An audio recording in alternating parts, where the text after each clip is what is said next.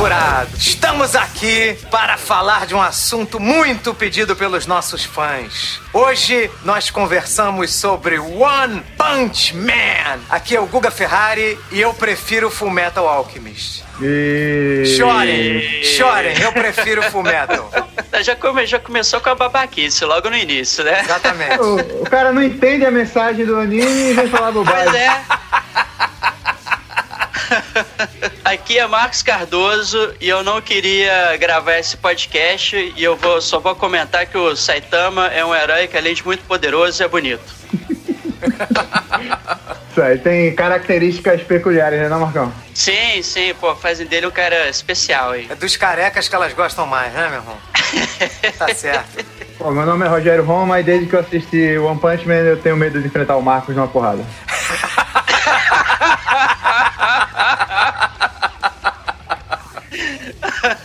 Bom, meu nome é Priscila Vilas Boas. Conde, condessa de, de Macbeth. É, eu não tenho frase de efeito, não sabia que tinha que dar uma frase de efeito, mas que eu posso falar que eu também amei Full Metal Alchemist, mas eu acho que não tem como comparar os dois, são assim, bem diferentes. Se é anime, eu posso comparar.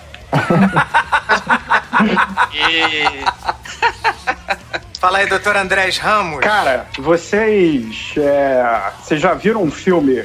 Eu até botei no Twitter, chamado O Dia que a Noite Vai Devorar o Mundo, ou O Dia que a Noite Devorou o Mundo? não. Não. Então assistam. É um filme e aí, zumbi, essa é a minha né, frase falou, de introdução. Mano, Assistam. não, era, não é pra assistir o One Punch Man, cara. Não, que maravilha. A gente vai fazer um programa inteiro sobre mudou, isso. Mudou. Eu decidi mudar o programa. Agora a gente vai falar sobre o dia em que a noite devorou, a noite devorou o dia. É um filme Filme de zumbi, né? filme de zumbi, muito bom. É, aconselho você quem gosta de, da temática, é um filme bacana. A, Bem a legal. gente pode, a gente pode fazer assim: todo mundo coloca o filme em casa aí pra assistir agora. Agora, vamos E fazer a gente vai comentando ao vivo.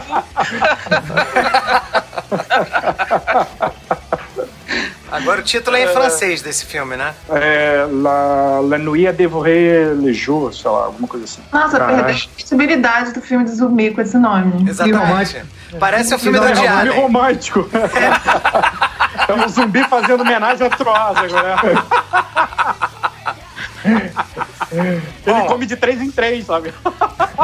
Ai, ai. Bom, tanto a Priscila quanto o Andrés, além de serem meus amigos queridos, são pessoas que entendem de desenho, ilustração, animação. Os dois são designers, os dois trabalham com animação. Então, por isso que eles foram nossos convidados especiais aqui, além do, do amor que eu sinto por eles, né? Eles também foram convidados especiais para participar aqui do nosso, da nossa conversa sobre esse anime do One Punch Man. Vamos para a leitura de e-mails? Vamos lá, para a leitura de e-mails. E-mails! E-mails! Deus! Fala aí, Priscila, e-mails. E-mail!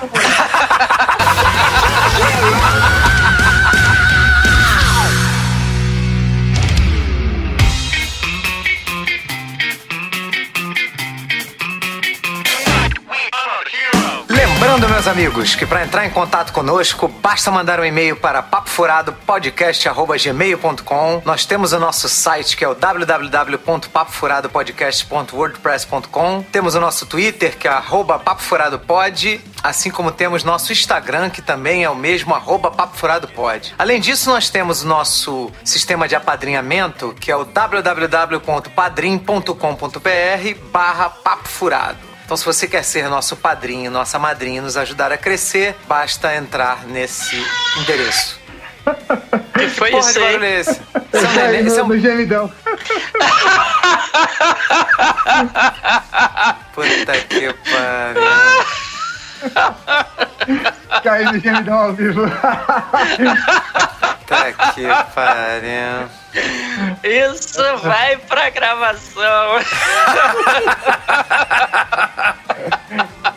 Cara, é, é impressionante. Quem tem amigo safado só recebe gemidão e o negão do WhatsApp, velho. É o dia todo. É o dia todo isso, cara. É, É, um dia todo. inferno é esse negócio. Eu- eu- nem minha mãe eu aceito mais receber imagem, pô. Nossa, tem até Eu amigo meu que eu não abro imagem, não abro vídeo, não abro áudio. Não, não eu, só, eu só leio a mensagem na hora que chega assim. Pô. Ai, Perdão, perdão, amigos. Perdão. Bom, Como é quebrou o raciocínio aí, ô Ferrari, o que que acontece com a galera que vira nosso padrinho ou madrinha, hein? É, esqueci. Ótimo vendedor do produto. É, o pior, o pior é que ele tava indo bem pra caramba, né? Porra, é, eu, eu... o gemidão desconcentrou aí, o tá Ferrari desconcentrou todo mundo. Acabou com a minha concentração. então, se a galera virar nosso padrinho ou madrinha, o primeiro benefício é o quê? Fazer parte lá do nosso grupo secreto fechado no Facebook. E o que, que a galera desse grupo tem de, de privilégio, digamos assim? Ver antes as pautas do programa. Então a galera acesso, que tá, tem acesso, acesso privilegiado aí. Exatamente. É como como se fosse, como se a pessoa fosse parte da CIA, né? É a CIA do Papo Furado. Fica sabendo das pautas, né? Manda pergunta, sugestão que a gente vai comentar no ar e tudo mais. E mais o que, Rogério? Mais o que que tem a galera? Tem um agradecimento, né? Em todo o programa, quando, quando a gente tem um novo, um novo padrinho, a gente agradece ao vivo no programa. Ele faz parte do nosso hall de heróis e heroínas. Tem um nome lá esculpido em mármore Carrara, para eternidade, igual aquelas estátuas gregas, lá o cara sem braço, a Vênus de Milo. Esse pessoal aí todinho começou sendo padrinho do Papo Furado. É verdade. Pô, lá tá, tá lá gravado no site, lá no nosso mármore do Papo Furado, lá o hall dos heróis e das heroínas. Né? E também tem a possibilidade de participar, às vezes, né, gravando áudio e mandando pra gente. Né? Quem faz parte lá do plano Top Plus Mega Power Power, né, tem a possibilidade de mandar um áudio pra gente aí participar diretamente do programa. É e esse mês? Esse mês tem o que, gente? Tem alguma coisa importante aí rolando esse mês? Tem. E o que que é? Aniversário do Papo Furado. É isso aí, ah. galera fazendo aí um ano aí que nós estamos azucrinando as internets com o nosso programa, com nossas belas vozes. Pô, pois é. O Rogério um Loprano com as suas piadas o Ferrari nos divertindo com seus esquecimentos. um aninho de papo furado, porra, legal, né? É, pois é, maneiro. E pros nossos fãs, o que, que tem de novidade esse mês, então? Vai rolar a camisa do papo furado, é isso? Ué, ué, porra, Ferrari, tá de sacanagem comigo? É novidade até Ferrari. Até Ferrari. O que, que, que, que, que tá rolando? Não fiquei sabendo, ninguém me mandou essa pauta. Ai, então, ai. galera, se você quiser estampar no seu peito né, a logomarca do Papo Furado, finalmente seu desejo vai se tornar realidade. Em breve nós estaremos. Clica lá na nossa página lá no Facebook. Daqui a pouco vai ter um link lá para você poder comprar a camisa do Papo Furado, andar aí pela rua aí, né? Exibindo a nossa bela logomarca aí, fazendo propaganda gratuita pra gente, divulgando o Papo Furado. E só isso mesmo. É isso aí. É, então, comemorando, né? Comemorando o um ano breve, todos nós comemoraremos aí nosso aninho, né? Usando as camisas. Verdade. Isso aí. Show de bola. Tamanho P ao extra G pra você, de todos os tamanhos. Tá vendo? Isso aí, papo furado. papo furado fashion. É, nós vamos, nós fashion furado. a camisa é de altíssima qualidade, não tem nenhum furo na camisa, não. É só o papo mesmo que é furado, viu, galera? Tá certo. Bom, vamos para os é. nossos e-mails. Isso aí. Vamos lá. E-mail do nosso querido Marcelo Quintanilha, que é nosso padrinho, não é isso? É, o Marcelo é padrinho. Não é? Uhum. Olha aí, doutor Padrinho do Papo Furado. Marcelo tá Quintanilha. Acesso privilegiado às pautas lá. E aí, ele nos parabeniza por mais um excelente podcast, né? Na opinião dele, o, o Han Solo não foi o filme, assim, supra-sumo dos filmes do Star Wars, ele não impressionou nem mostrou nada novo, porém ele discorda, assim como eu discordei de vocês seus safados, que certas histórias que estavam no imaginário do fã e que alguns preferiam não, não ter visto, né? Sido contadas na, na telona. É, vídeo lá, o percurso lá de Castle. Ele disse que discorda disso, porque ainda que eles não tivessem contado, nós fãs continuaríamos reclamando da mesma forma. Eu concordo em gênero no meu grau com o, o Marcelo Quintanilha. O fã de Star Wars é chato pra caralho, meu irmão. Ele reclama quando tem, ele reclama quando não tem. Puta que pariu. Fica aqui o meu desabafo, junto com o do Marcelo. É, né? eu queria ver também o percurso de Castle, né? Eu só, só que na minha cabeça era muito mais foda que aquilo ali, entendeu? eu preferia ver né? Eu não sou da turma que preferia não ver, não. Eu falei assim, pô, tem que colocar na tela essa merda que é esse percurso de Castle. Só que, pô, tinha que ter sido uma parada mais épica, né? Sei lá, enfim. Eu gostei Fiquei pra meio. Ó, eu, eu, vi, eu vi duas vezes. Eu vi, eu vi as duas vezes. Nas duas vezes que eu vi, eu fiquei tenso. Na segunda vez, eu fiquei tenso. Isso significa que o diretor fez bem a, a cena de, de ação, né? De aventura. Eu fiquei tenso na segunda vez que eu vi o, percurso, né? Bom, gostei muito da, da atuação do Alden Enrich, né? Como Han Solo e sei lá como é que fala o nome desse cara. Ehrenreich. Ehrenreich, né? E não deve nada ao personagem e vocês vão me odiar por isso, mas ele não acha o Harrison Ford um grande ator. É, Marcelo, é, tô terminando aqui o, o seu é. desligamento com o padrinho do Papo Furado. Foi muito bom ter tido você Marcelo, aí como foi colaborador. Bom conhecer você, meu amigo. É, muito é. obrigado, mas. Valeu. Boa sorte não, aí na assim, vida. O Harrison Ford é muito carismático e tal, mas também, também não acho ele grandes atores assim, não. É, não. Rogério, foi bom ter te conhecido, Rogério, né? Mas mais, né? Tem uma boa vida. passa no RH, Rogério. RH, passa no pode, ele, ele é bom em dar murro e é bom em, em ser carismático. O resto. Precisa de mais alguma coisa? Porra! Não, não, não precisa. Bom, então ele, aí ele manda um abraço para todos nós. Até a próxima. Muito obrigado, Marcelo. Valeu, Muito obrigado Marcelo. pelo seu e-mail. Tá? Eu gostei porque ele defendeu o Han Solo. É isso aí, Marcelo. Continue assim, entendeu? Eu é. também adorei o filme. Tá? tá certo, Marcelo. Tudo que você falou no teu e-mail tá certo, entendeu? Continue contribuindo, tá? Bom, nosso próximo e-mail é da Luciana Ribeiro, é outra que é nossa madrinha também, nossa querida madrinha, que adora nos sacanear e vai nos sacanear agora também, né? Ela pergunta assim, ela fala assim, gente, vocês estão todos revoltados, acabaram com o filme do Han Solo, tadinho. Ela achou, achou que foi, foram exageradas as críticas a Han Solo, eu concordo com ela, esse pessoal é muito cruel. E ela fala que nem todo mundo é nerd igual a gente, que para as outras pessoas as explicações são muito interessantes e válidas. Ela gostou da lá da amizade do Chewbacca com o, com o Han Solo. Da, e ela fala que qual é a necessidade de mostrar o Han Solo pilotando nave antes? Se ele falou, tá falado. Depois ele provou que ele sabia pilotar. É isso aí, Luciana. Continue assim, hein? é, quando, quando o Han Solo fala, eu, eu geralmente eu, eu, eu, dou razão a ele. Claro, porra. Han Solo falou, tá falado, porra. E aí é, ela o, disse que, Lu, que não... O Luke eu fico meio assim, mas o Han Solo bota fé nele. Se ele falou que fez o percurso de Castle em 12 parsecs, eu acredito. Ele arredondou para baixo, tudo bem.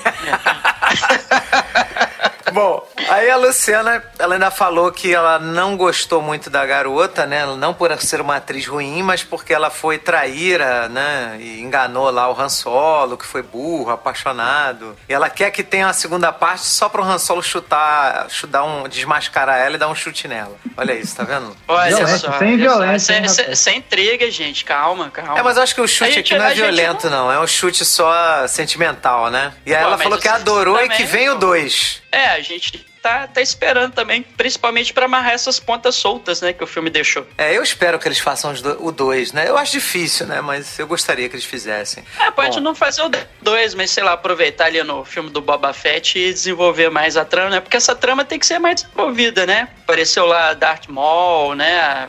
Essa eu acho maneiro. Menina, a Kira, né? O, a história da Kira tem que dar um prosseguimento ali. Eu acho que o filme do Boba Fett é perfeito para isso. Aí agora começa a zoação com a gente, entendeu? Com comigo, ela já começa me zoando, dizendo que acha que se ela não me conhecesse um pouquinho, ela ia achar muito estranha essa eleição de eu descongelar o coração do, do Rex na mesa de RPG.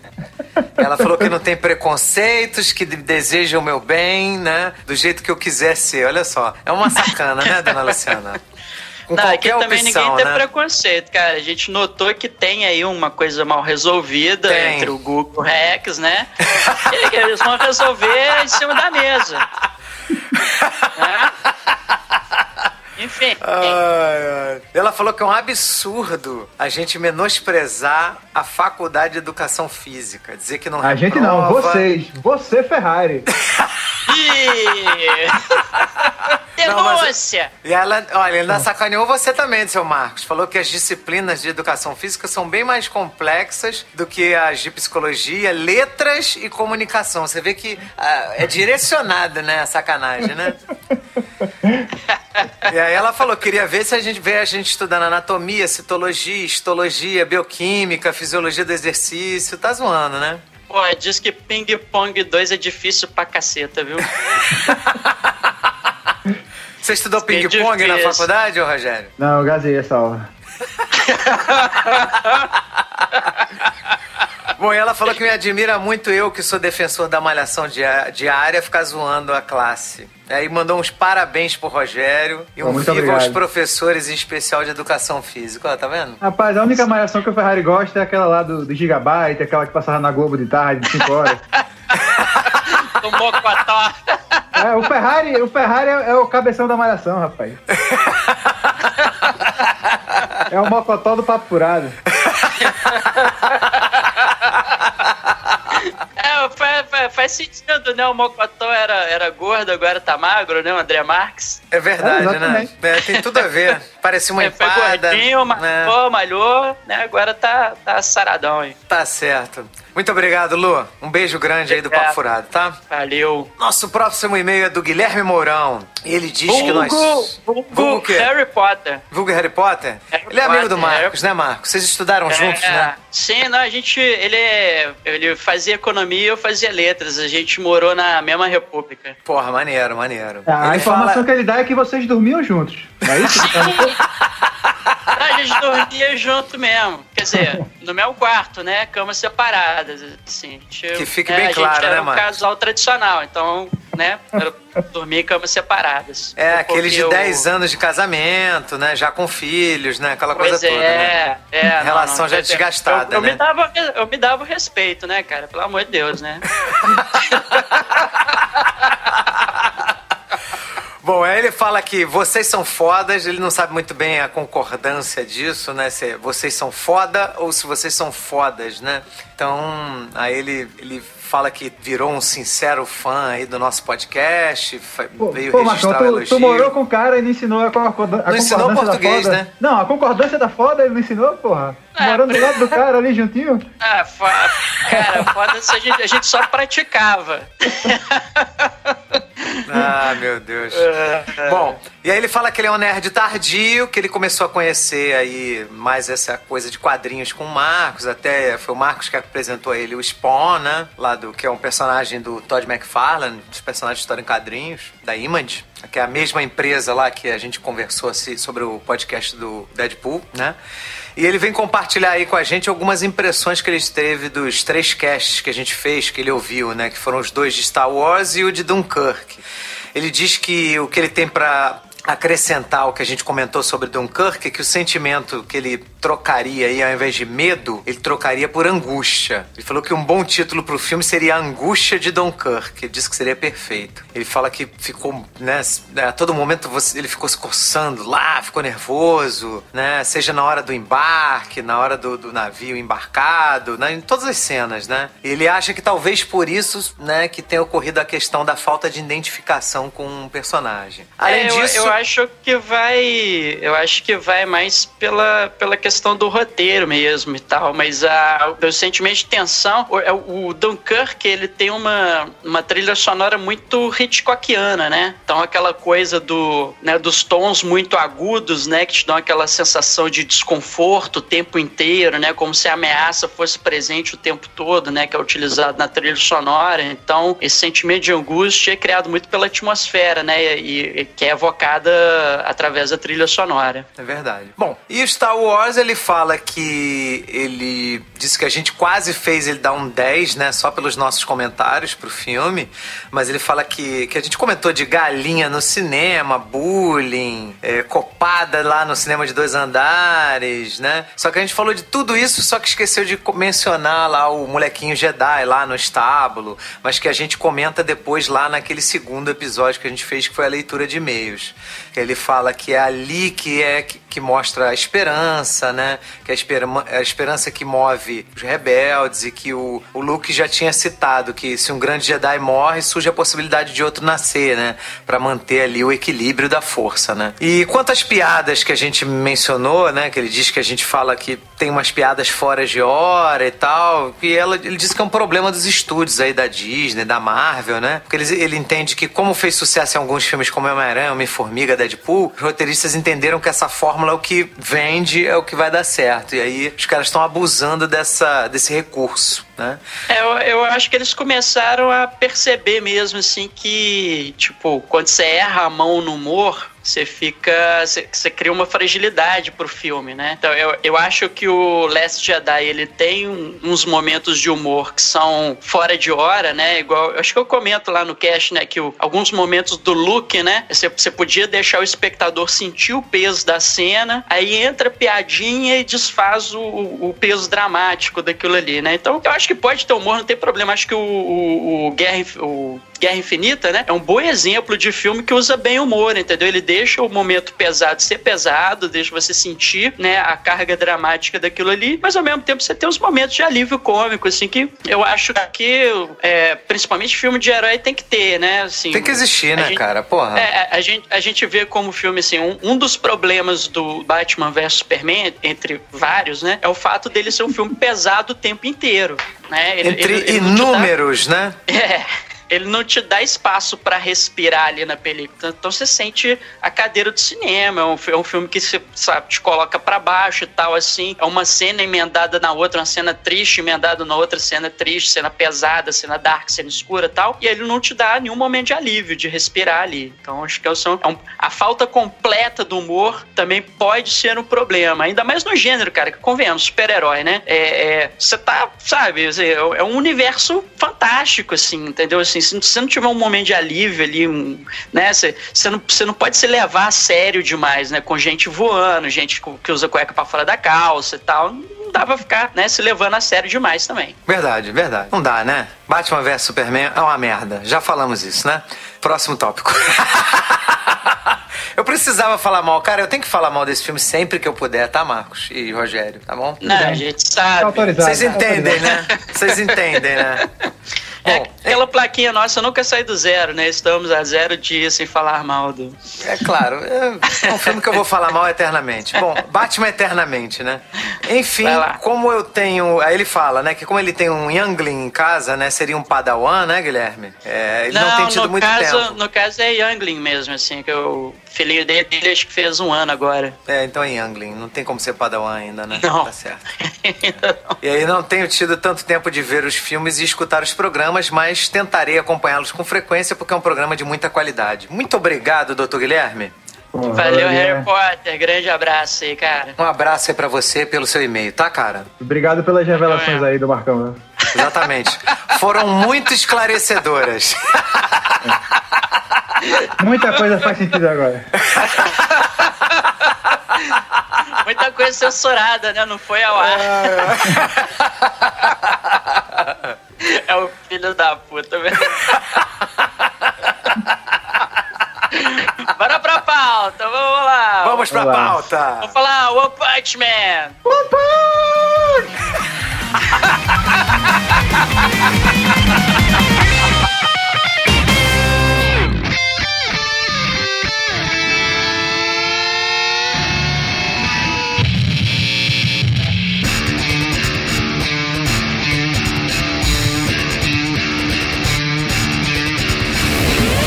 hoje a gente vai falar sobre One Punch Man, que é um mangá e também um anime, né? E ele só é um anime porque ele foi um mangá de sucesso. E ele começou a ser é, publicado na internet em 2009 pelo artista One, que desenha mal pra caralho mas ele fez um argumento maneiro, engraçado, assim, que usa clichê, mas que ao mesmo tempo tem coisas inovadoras. E a partir daí, uh, quem, eles começaram a publicar o mangá e também criaram o, o, o, mangá físico, né, no papel, né? E também começaram a fazer um anime. Logo depois, se eu não me engano, da quinta edição, eles já começaram a, a produzir o anime. E aí, opiniões sobre One Punch Man, que inclusive está disponível aí na Netflix para quem quiser assistir. A primeira temporada está disponível, a segunda parece que estreia esse ano, não é? Rogério? É, eles estão em produção aí na segunda temporada, né? Mas aí teve problema de. mudou o estúdio, mudou o animador, a direção, sei lá. Aí meio que tá todo mundo aí no aguardo para ver se sai mesmo esse ano ou não. Mas estamos aguardando com todo, todo o coração aqui, porque é o melhor anime de todos os tempos. Mas vem cá, por que, que ele desenha mal? One, ele desenha é. mal. O cara que fazia, né, que, é. que, iniciou isso, ele tem um traço meio estranhinho. Por isso que quando, quando eles começaram a fazer o mangá, eles chamaram um, um outro artista. É, na verdade, parece que o cara que, que desenha que entrou em contato com ele, falou, pô, não, vou fazer tal, não sei o quê, e começou a, a né, arranjaram lá uma editora e começaram a desenhar. É, lembra muito o caso do, do daquele americano Harvey Pekka, né, que era, que era colaborador do Robert Crumb lá nos Estados Unidos. Não ah, sei se vocês já viram, o teu filme chama o anti-herói americano, né? O American Splendor, era um cara que, tipo, ele tinha muita ideia, assim, pra quadrinho e tal, só que ele não sabia desenhar. Então, ele fazia o, o argumento e, e desenhava a página só com aqueles bonequinhos de palito, né? E, só, que, só que ele falava de coisa de cotidiano e tal, e depois ele fez uma parceria aí com outros artistas, acho que o principal deles era o, o Robert Crumb, né? E, e, eles faziam esse, acho que, acho que o nome do quadril mesmo era esse, American Splendor, né? Que, que é o mesmo nome do filme. Que é muito bom, inclusive, o filme. É bem bacana. É, aí esse Yuzuki Murata, que passou a ser o ilustrador do, do mangá, né? E, o, e, e esse é o grande, hum. para mim, na minha opinião, Priscila também sabe dizer isso, porque ela leu também o mangá. Eu não sei quem leu o mangá aqui. Eu. Oh, Só eu e Priscila, né? Mas... É pra falar que eu não li nada, assim, eu dei, eu dei uma olhada na arte, eu li os, eu li os primeiros, é, as, as primeiras historinhas ali e tal, e mais pra, mais pra dar uma olhada na arte mesmo, como é que era e tal, assim, mas o principal para mim foi o anime. É, a, a arte do mangá é sensacional, cara. Porque One Punch Man, ele é uma, uma história de ação com comédia. Na verdade, ele é uma comédia de ação. Então, o, o que mais chama atenção quando você lê o mangá é a arte do Yusuka Murata. Claro que a história também é original, né? Dentro da proposta dela também. O One teve uma... Né? One é o pseudônimo do ator autor, tá? Do autor. Ele não tem esse nome, não. Ele que se autodenomina One. E aí ele. É, é, o grande barato da história é a forma como ela é contada, né? A, a, questão narrativa, né? Então eles fazem páginas assim, páginas duplas, aquilo que chama de splash page, né?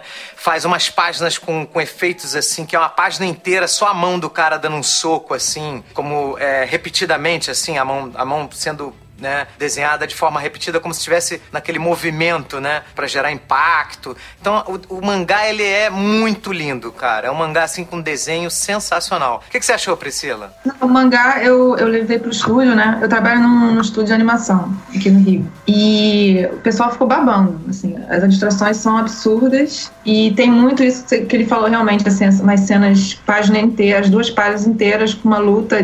Tem umas que eu fico assim, cara, peraí, onde é que tá o soco do cara? Onde é que tá o cara? Cara, sabe? Porque é tanta informação, é muito rico. É, e a capa, ele é, ele é preto e branco por dentro, né? Mas na capa, ela é, ela é colorida e é espetacular, assim, tem, um, tem uma ilustração numa que o pessoal adorou, que é o Puri Puri Prisoner, não sei como é que é em português. tá fazendo balé, tá, tá tendo uma aula de balé, assim, então a capa é ele com colã rosa, assim, tá excepcional. Então o pessoal ficou babando lá no estúdio. É... E fora isso, eu achei muito legal ler o mangá porque tem é, cenas que não aparecem no, no é, na série, né, no, no, anime. E informações extras, assim, que, que, é, legal, que é legal ter. Alguém pode explicar pro público que nunca viu do que se trata essa porra? One Punch Man. One Punch Man é a história de, de um herói que consegue destruir qualquer inimigo com um soco. Exatamente. Aí, pronto, isso, acabou o programa, gente. Valeu, galera. Valeu. Muito bom, né? É por isso que o nome... É o que o One Punch Man fala. Resume em 20 palavras o é, que é isso acabou. Esse podcast foi resumido em 20 palavras.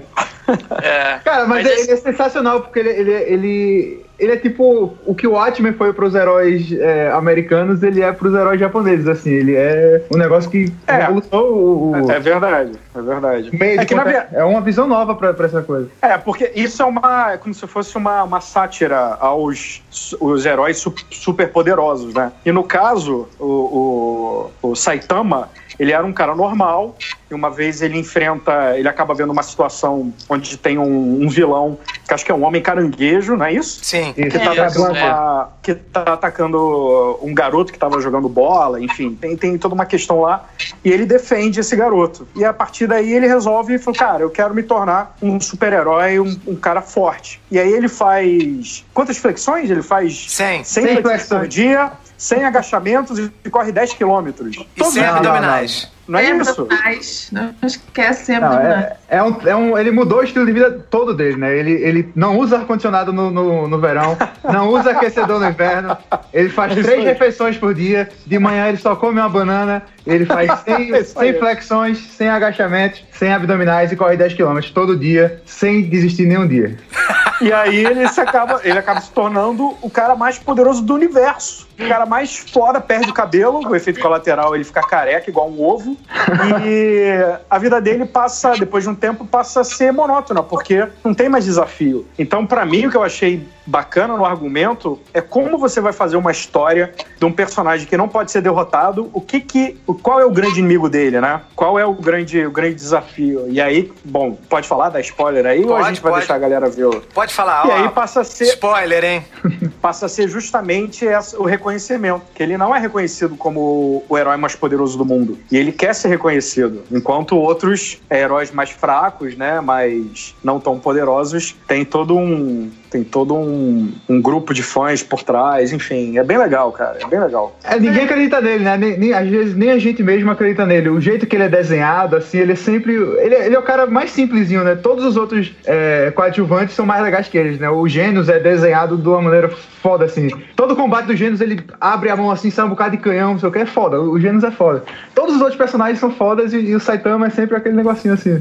É meio. Aquela, É, aquela é o- cara, a cara é sem expressão, não sei o que. É, o que eu sinto do, do, do anime, assim, é que o, o- é, é como se tivesse dois universos, né? Se tivesse. É porque, te- é porque tem todo um, um background em torno do Saitama, que é a questão de você ter um, um- um mundo, né? Que seria o, o planeta Terra mesmo, mas é.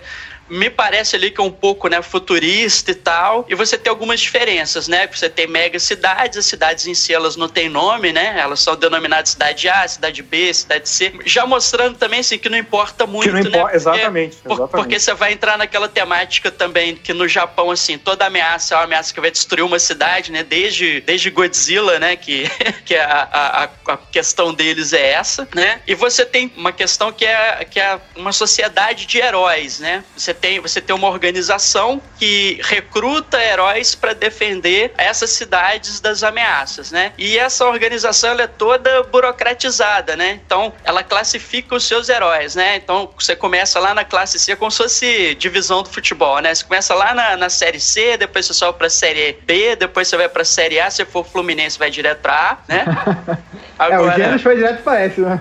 É, e aí você tem a classe dos super poderosos, né? Que seriam super-heróis. Daí, né, você, você vai direto pra classe S, né? Que é a classe dos heróis S, que seriam os mais fortes de todos, né? E é engraçado porque esse universo desses heróis, essa trama que corre ali, digamos assim, em paralelo à vida do Saitama, porque assim, o Saitama ele tá completamente alheio a isso tudo, né? Então é como se fosse assim, um background e o Saitama em separado. Ele é tão separado que é tudo separado, inclusive a forma como ele é desenhado, a forma como ele é apresentado, né? Então, como vocês falaram, né, em comparação, né, o- os traços dos outros personagens refletem mais ou menos a personalidade, o grau de ameaça deles, né? Então, assim, se um personagem ele é para ser mais cômico, ele é desenhado de uma forma mais ridícula, né? Se um personagem é para ser mais é, para caracterizar assim que ele é mal, ele é, ele é desenhado assim, né, dessa forma também. Se ele é, é se ele é desenhado para ser é, digamos, é, mais forte, ele, ele é desenhado assim também. E o Saitama é o único, assim, que você não, não olha pra ele e diz diz assim, putz, esse cara é um super-herói, né? A começar pela aparência dele, né? Como ele é careca, ele, o, e o rosto dele é desenhado de forma toda redonda, sem muitos traços que, que deem uma personalidade para ele, né? É basicamente uma bola com orelhas, né? Até os olhos dele, quando são desenhados, eles são desenhados de maneira diferente dos outros personagens, né? O, a, a, a íris, né, do olho, né? Aquele parte do meio ali do, do olho ali. É, geralmente são dois pontinhos pretos, né? Enquanto os outros têm cores, né? Você vê que o, tem, tem gente com o olho verde, tem gente com o olho azul, tem gente com o olho castanho e tal. Mas no dele, assim, é dois pontinhos pretos só. Ah, o próprio uniforme dele, né? Parece, sei lá, um, um, um macacão amarelo, né? Com, né, parece essas... um pijama, né, cara? É, pijama de flanela, um né? É, parece um pijama com essas, essas galochas, umas galochas vermelhas, umas luzes de borracha vermelha também. É uma roupa de, de super-herói amadora, né? Que ele é, constrói, é, é isso? Totalmente, totalmente. Parece aquela coisa do Homem-Aranha, né? Com o Peter isso. Parker fazendo o uniforme lá no, no primeiro filme, né? E tal. É, ele, ele é desenhado pra, pra parecer que ele não é daquele mundo, né? E, e ele tem, tem duas animações pro Saitama, né? Tem a face dele, que é como ele se reconhece, como todo mundo percebe ele, e tem a face dele séria, né? Que muda o olhar, muda. O rosto dele fica com mais expressão, que é quando a galera percebe o poder dele. Que só quem Sim. vê ele daquele jeito é o Genos, é, é depois aquele Bang, né? Os monstros, quando estão prestes a morrer, eles conseguem ver o Saitama também com aquela fisionomia. E Sim. acho que o Saitama só se vê daquele jeito no sonho que ele tem no primeiro episódio, né? Que aí, todo momento, naquele, durante aquele sonho que ele enfrenta o pessoal subterrâneo lá, ele tá com aquela expressão. Que é genial, cara. Que esse momento é, é genial. sonho é o que mais mostra expressões, assim, diferentes diferente do Saitama, ele sangrando, que isso a gente nunca vê. É, Sim. é a única vez que ele sangra no, no anime é no sonho.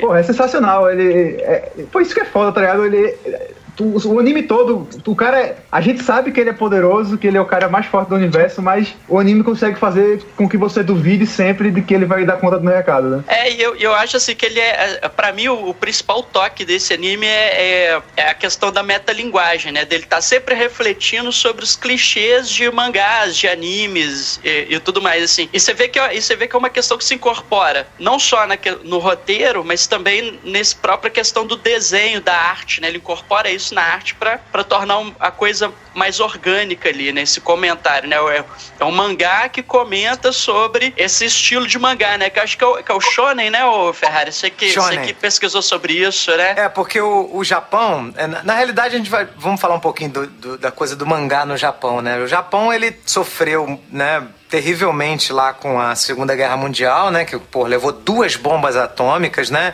Hiroshima e Nagasaki. E isso, porra, foi um trauma filha da puta, né? Pros caras, né? E lá no início da década, lá no, né? Nessa segunda metade aí da década de 40, eles estavam passando por, por necessidade, crise, né? Porque o país estava destruído. E eles precisavam de um entreter, uma, uma fonte de entretenimento que fosse barata. Então surgiu, né, o mangá, que eram os quadrinhos nos moldes, né, da, da cultura deles, né.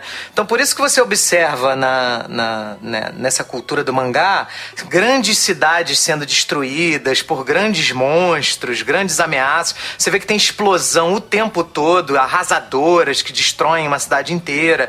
Isso não é à toa, isso é por conta de todo o histórico que eles tiveram, né, desse trauma da, da bomba atômica. O, o André esteve no Japão tem pouco tempo, né, Andrés? O que, que você acha é, disso em relação tempo não, tem uns dois, dois, três anos. É, o que, que você achou desse impacto da, das bombas atômicas na cultura do Japão? Cara, total. Você pega a cultura pop deles, é, é, é toda envolvida nessa atmosfera de, de criaturas, de, de monstros, o, Akira, futuro é, é, cyberpunk. E não só no mangá, isso também foi pro anime. O anime também é uma, foi uma forma barata que eles encontraram de, de poder produzir os desenhos animados, né? Porque produzir desenho animado é caro, feito quadro a quadro. Então, o, o, anime também foi um pouco nessa, nessa vertente aí de, de, economizar, que acabou se tornando dois estilos, né? Estilos de, de narrativa e de desenho. Mas, cara, o Japão, ele se reconstruiu de uma maneira inacreditável, todo mundo sabe disso. Agora, a, a, a questão da bomba, cara, eu não. Assim, é, é a cultura que a gente conhece desde os Changeman, desde o Astro Boy, desde o Spectrum Man lá do, do, dos Incas Venusianos. É isso que se tem até hoje. Né? Foi, foi calcado, como você falou, pela, por esse evento histórico. Mas, cara, você anda no Japão, parece que você tá andando numa, numa história, num mangá. Parece que você tá andando no mangá, porque realmente eles vivem aquilo. É impressionante, cara. É neon pra caralho, gente pra caralho, é, é, é tudo muito apertado e as pessoas, cada um vestido de um. Apesar de ser um país que preserva a sua tradição, os jovens lá, eles dão uma despirocada bonita. Então você vê a galera vestida de, de vários estilos diferentes que não, que, não, que não remetam à cultura japonesa. E ao mesmo tempo você olha, tem moças vestidas com kimono andando na rua, sabe? Homens também vestidos de kimono. Cara, é muito foda. O Japão, só, só visitando para você, pra você entender um pouquinho de como funcionam as coisas lá. É bem legal. É, e aí o que, que acontece, né? O, o, mangá, ele é responsável, eu não sei, eu não sei, já, eu, eu, li isso num livro, eu não sei a partir, em que ano que ele pesquisou isso, mas até,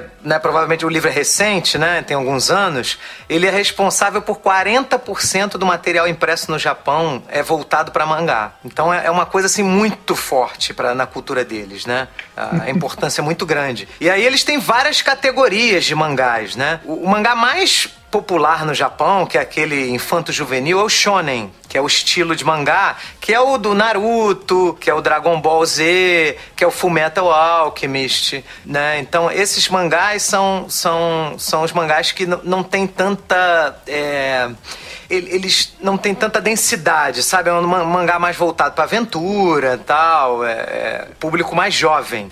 E o mangá que faz parte né, da categoria do One Punch Man, que é o Seinen, que já é um mangá que é para uma galera que gostava de shonen, só que ficou mais velha e aí quer uma, uma coisa que, tinha, que tenha é, um nível de violência maior, porque o One Punch Man é muito violento. Né? O One Punch Man, ele dá um soco e aparece as vísceras, né?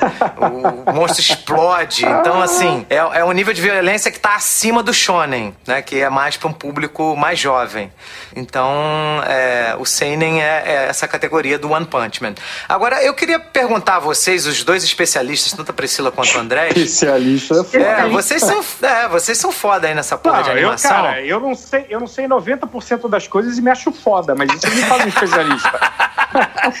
não, mas assim, é, eu lembro que quando, quando a animação japonesa começou a chegar no Brasil, o primeiro desenho que eu vi com essa roupagem, né, foi o Thundercats que era espetacular, né? Não, que e isso, aí, cara, que isso, só besteira. O primeiro que eu vi, o primeiro ah, que eu tá, vi, mas eu isso, falando. Cara, mas no Brasil não chegou com o Thundercat. No Brasil já tinha é, é, aquele Gênio Maluco, você tinha Astro Boy, você tinha uma parada aí da década de 70, cara. Não, sim, isso também eu via, né? Mas o primeiro que eu reconheci em termos de ação, que você via aquela ação que era rápida, né? Aquela, que, que era um efeito que você não via muito nos desenhos norte-americanos, que eram os desenhos que a gente tinha mais acesso na época, né?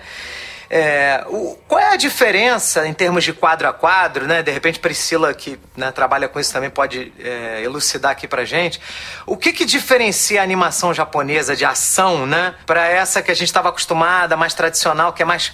É, o senso de velocidade do japonês me parece ser maior. O que, que, você, que, que você acha disso, Pri? Eu trabalho essa parte de produção, tudo depende de orçamento e de quanto tempo você tem para fazer e dos profissionais que você contrata. E as animações que eu lembro, Thundercat não eram tão rápidas assim. Se você comparar com One Punch Man, é uma coisa, né? Não, acho que o Guga tá querendo ser. O que ele, ele tá dando o exemplo do Thundercat mais pela abertura. Porque é, a abertura, abertura, é feito nos moldes é, com essa pegada de, de movimento rápido e economia de quadro, né? Uhum. Mas continua aí, Pri. Acho que é isso que ele quer dizer de. de não não Exatamente. do desenho mas da abertura. É, aquela é, abertura, eu achava sensacional. Só, né? A abertura eles fizeram uma vez só, pô. O episódio era. É, é caro fazer aquilo. mais, entendeu? É, que, que repete sempre, né? E é até ótimo, assim, que, por exemplo, no, no, a gente tem que entregar episódios de sete minutos sempre para Disney. Um minuto é sempre a mesma abertura, entendeu? Então a gente pode se dedicar bastante nela e depois o resto é, usar de outros recursos para entregar no prazo, né? Usar muita repetição de movimento e usa de outra maneira que a pessoa não perceba que está que tá repetindo. Se você pegar, por exemplo, a animação do He-Man, era muita é, repetição, sabe? Só mudava o lado que ele tava correndo, coisas assim. Era bizarro. Ah, e o He-Man usava rotoscopia também em algumas cenas. É. He-Man é muito bizarro, né, cara? Então, assim, é, pra quem. Essa do, do anime do, do Madhouse, cara, eles contrataram uns freelancers, assim, que são especialistas em, em, em fazer animação pra luta, assim, de...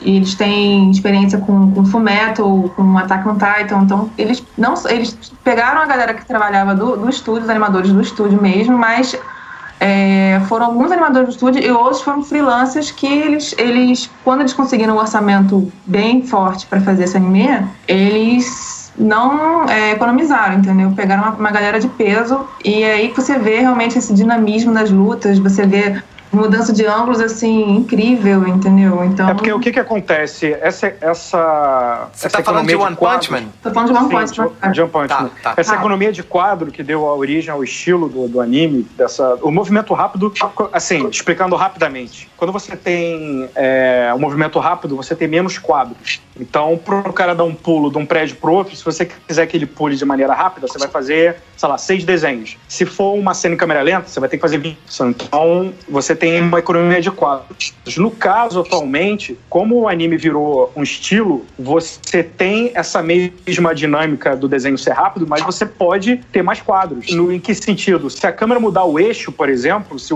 a câmera fizer um 360, você não tem como economizar quadro. Você tem que desenhar todos os, todos os lados do personagem que vão aparecer. Então, no caso do One Punch Man, apesar de ser o estilo anime que nasceu dessa economia de quadros e tal, o nego investiu, botou uma grana pesada para que a animação ficasse legal, ficasse bacana. E ficou, viu? Puta que pariu. Ficou. Ficou maneiro. Essa mudança de ângulo assim, na câmera, que, que deixa muito rica a luta, né? É, o, o próprio mangá ele é muito elogiado por ter esse estilo mais cinematográfico mesmo, né? Eu, eu tava dando uma olhada na arte, assim, e, assim, sei lá, é, me, me, dá, me passa muita sensação de movimento, né? Assim, é, pa- parece que eu tô assistindo um anime, né? Quando eu tô lendo ali o mangá, né? Eu li pouco, né? Mas assim, me, me passou essa sensação, né? De, de ter essa rapidez, de ter essa fluidez, de você entender os movimentos, né? De, de onde os personagens estão, para onde eles vão e tal. Assim, eu achei, achei isso bem bacana. E um outro comentário que eu tava vendo até no, no próprio. ah, Eu tava assistindo um vídeo no YouTube, né, pra me informar mais sobre o mangá do, do One Punch Man, né? Eu não cheguei nessa parte ainda, mas tem umas partes em que ele usa alguns recursos realmente cinematográficos na arte do mangá mesmo, né? Que, que depois foi transportado pro, pro anime. Que é, por exemplo, você ter uma noção de profundidade, né? Com, com objetos focados e desfocados, né? Então, você tem, você tem, você tem, por exemplo, assim, um, um- quadro no mangá que o personagem tá numa subjetiva ali, ou seja, você tá vendo o que o personagem tá vendo, né? E ele tá olhando assim, sei lá, para um teto e o teto tem um, um, né, uma luminária. Aí de repente você, você começa a olhar assim e ele tá observando só a luminária, então a luminária ela fica em foco e o teto tá desfocado, assim. Eu acho, eu acho, eu acho o mangá rico nisso, assim. Daí você vê assim que, pô, é- ele é tão elogiado assim pela arte, não é à toa. assim. O cara pensou muito, né, em, em, em vários recursos para dar trazer uma riqueza, né, pro mangá. Fazer uma pergunta, o, a arte do One Punch Man no mangá, ela é, ela é tão ela é melhor do que a arte do, do Musashi, lá do. Esqueci o nome do. do- Cara, é Vagabonde? diferente. Do é diferente. É, É diferente, diferente? porque a, é, porque a arte do Vagabonde é uma arte mais realista, né? Sim, e é linda, sim. né? Cheia de Não, é- detalhes. é um o negócio cara demora pra caralho. É inacreditável. É muito detalhista. O, o, a- o traço do, do, do desenhista que faz o One Punch Man, ele, ele já é mais estilizado, né? Entendi. Então, não dá muito pra comparar, porque, assim, o que o One Punch Man se destaca, cara, é com o recurso narrativo, entendeu? O recurso narrativo do, do Yusuke Murata, cara, é muito maneiro. E o, e, e o Vagabond já é diferente, porque o Vagabond ele já faz uma, uma arte, assim, muito realista, põe, o, sei lá, o detalhe da flor, a plantinha, as folhinhas, entendeu? Então fica muito bonito o mangá. Mas o One Punch Man, ele não tem muito compromisso com, com o detalhe do fundo, né? O compromisso do One Punch Man é mostrar é, toda a intensidade das lutas, dos socos. É é um mangá muito focado na, na ação, cara. O foco do- do- dos caras é fazer ação e fazer piadinha também, né? Porque o, o Saitama, cara, Não, não é ele... fazer piadinha, é fazer humor. É diferente. Fazer humor. É, não, fazer humor, né? Porque o Saitama é um personagem que ele tá ali lutando e ele fica puto porque ele esqueceu que hoje tem promoção no supermercado e ele tá perdendo. Isso é muito bom, cara. E ele, e ele grita no meio do soco, assim, ele fala assim, hoje tem, eu lembrei, hoje tem promoção no supermercado. Ele dá um soco assim. Não, eles fazem de um jeito que ele fala assim, ó, oh, não, cometi um erro grave. Você pensa, caraca, ele realmente vai dessa vez é, apanhar. É. Mas não, o erro grave foi justamente essa, esqueceu a parada do cupom lá do supermercado. Hoje é sábado, hoje é dia. hoje é dia de promoção no, Cara, no preço que Nick, que é, sabe? O que, que é ele comprando carne no supermercado vestido de, de super-herói, cara? Ele parando em frente ao freezer, aí olha o preço. Aí, cara, isso é muito bom, velho. Não, isso, essa é uma parte muito boa, que é, que é a parte que tem o flashback, né? De, de do, do, primeiro monstro, né? Que ele enfrentou, isso. que era o monstro caranguejo, né? É. Aí ele, ele vai estar tá com a bandejinha, né? De, ele tá com a bandejinha de caranguejo assim no supermercado. Né?